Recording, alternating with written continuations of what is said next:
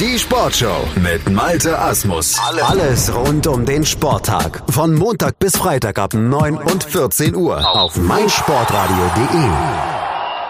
Am Wochenende ist die Blindenfußball-Europameisterschaft in Berlin zu Ende gegangen. Wir haben einen Europameister und darüber müssen wir natürlich sprechen mit unserem Mann vor Ort, mit unserem Kommentator dieser ganzen Woche, mit Felix Amran. Hallo Felix.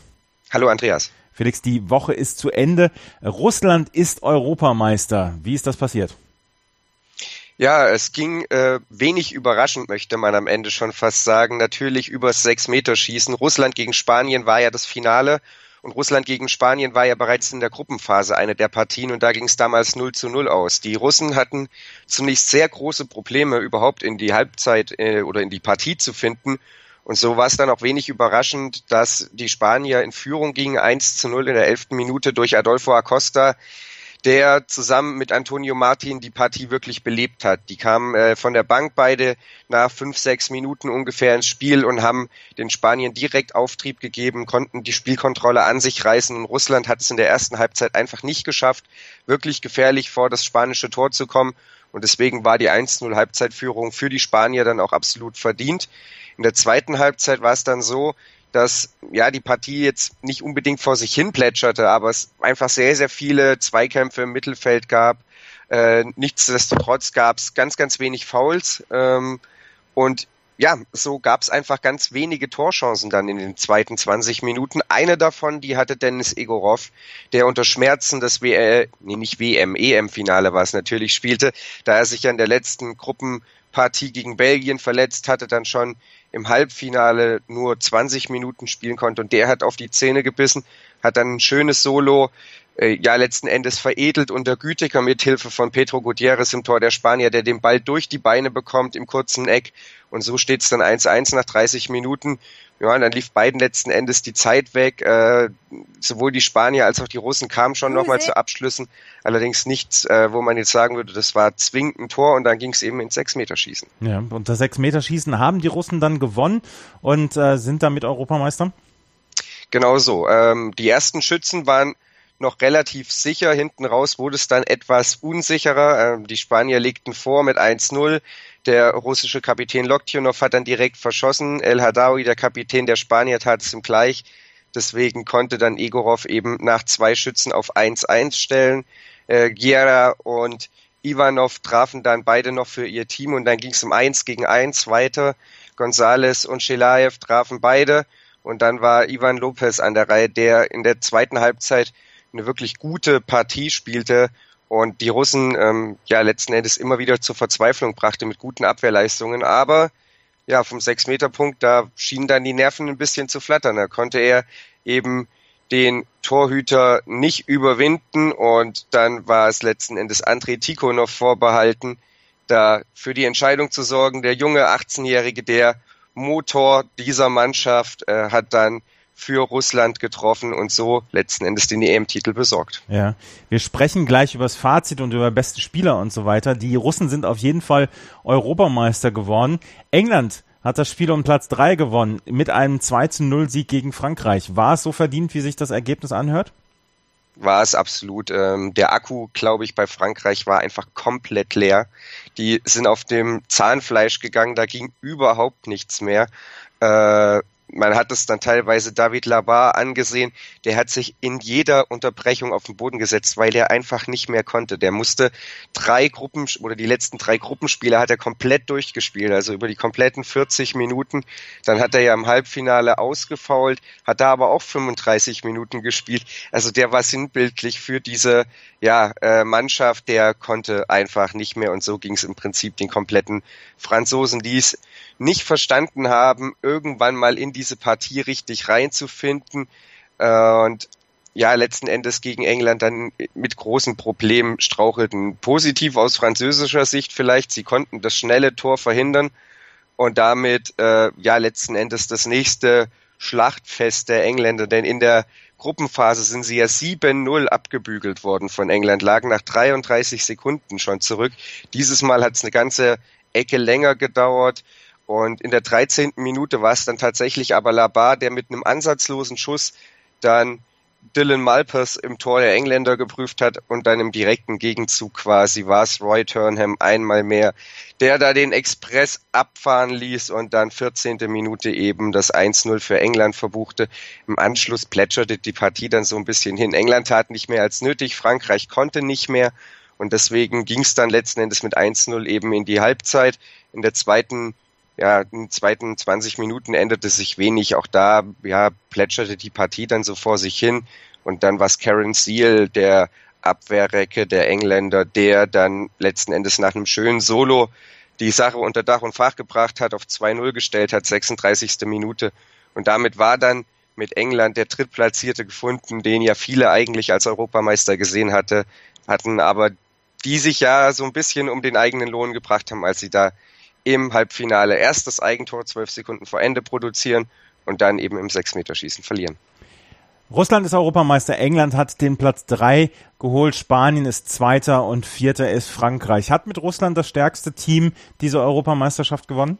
Meiner Meinung nach nicht. Äh, ich habe England als stärkste Mannschaft gesehen, aber ich hatte es ja gerade schon gesagt, die haben sich selber um den Lohn gebracht, führten 2-0 im Halbfinale gegen Spanien, dann stand es 2-1 und keiner hatte den Eindruck, dass Spanien das noch ja, ausgleichen kann. Und dann ist es eben mit Dan English einer der stärksten Spieler dieses Turniers gewesen, der ausgerechnet äh, ja dann den eigenen Keeper zwölf Sekunden vor Ende überwindet, so auf 2-2 stellt und dann fliegen sie halt raus im Sechs-Meter-Schießen. So ging es ihnen schon vor zwei Jahren bei der Heim-EM in Herford. Da sind sie damals gegen Russland im Sechs-Meter-Schießen rausgeflogen. Also für mich eigentlich England die stärkste Mannschaft.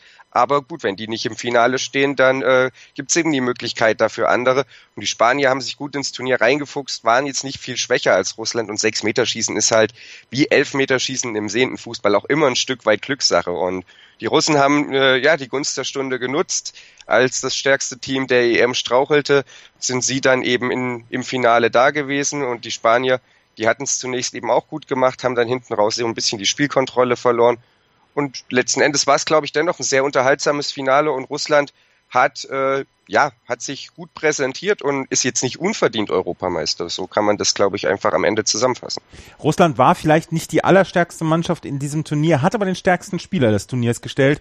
Jedenfalls wurde Andrei Tichonov ähm, als stärkster Spieler ausgezeichnet.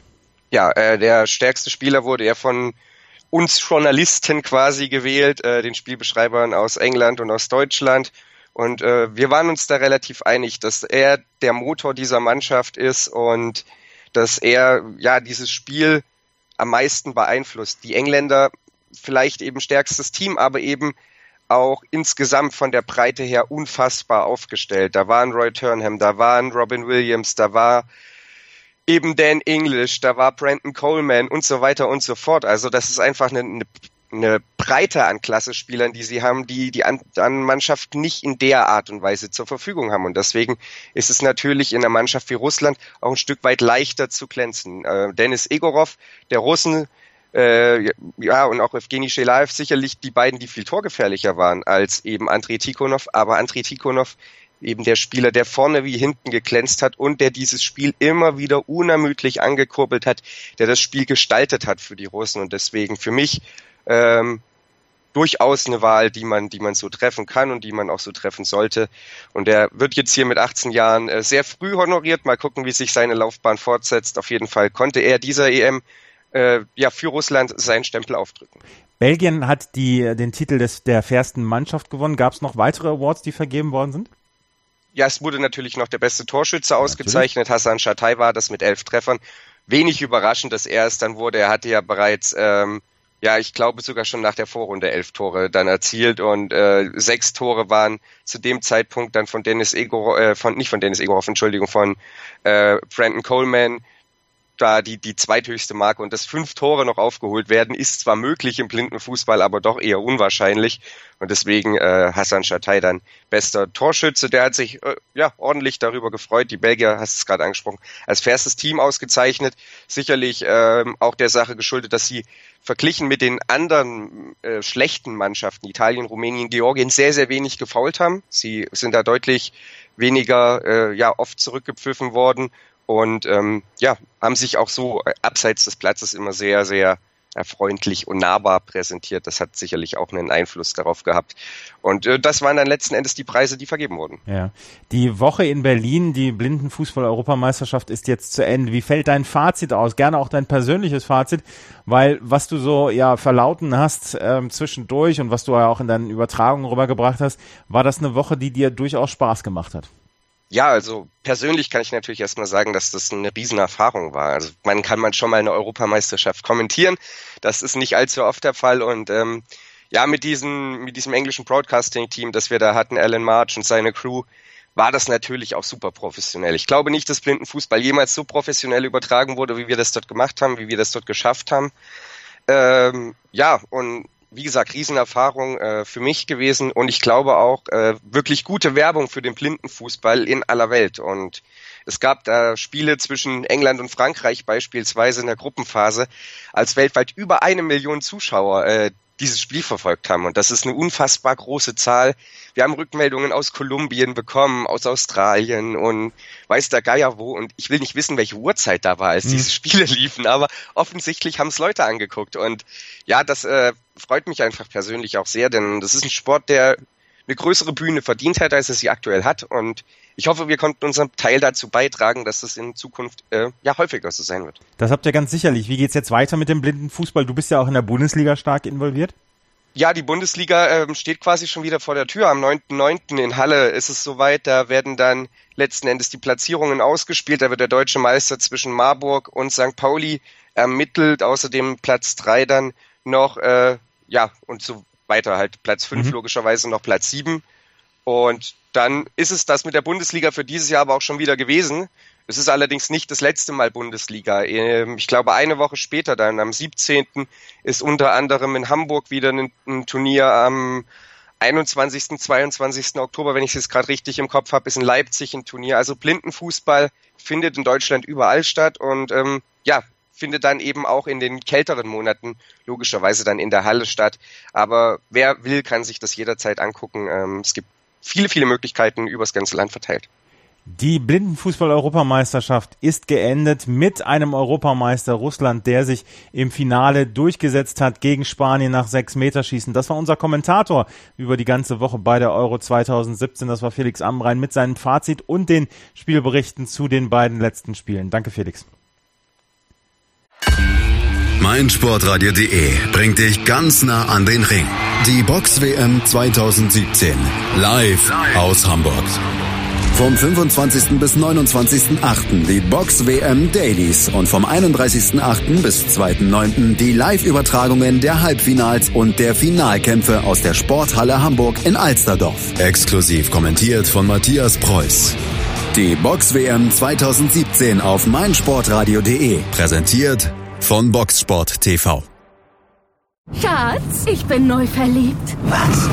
Da drüben. Das ist er. Aber das ist ein Auto. Ja, eben. Mit ihm habe ich alles richtig gemacht. Wunschauto einfach kaufen, verkaufen oder leasen. Bei Autoscout24. Alles richtig gemacht. Wie baut man eine harmonische Beziehung zu seinem Hund auf? Puh, gar nicht so leicht. Und deshalb frage ich nach, wie es anderen Hundeeltern gelingt, beziehungsweise wie die daran arbeiten.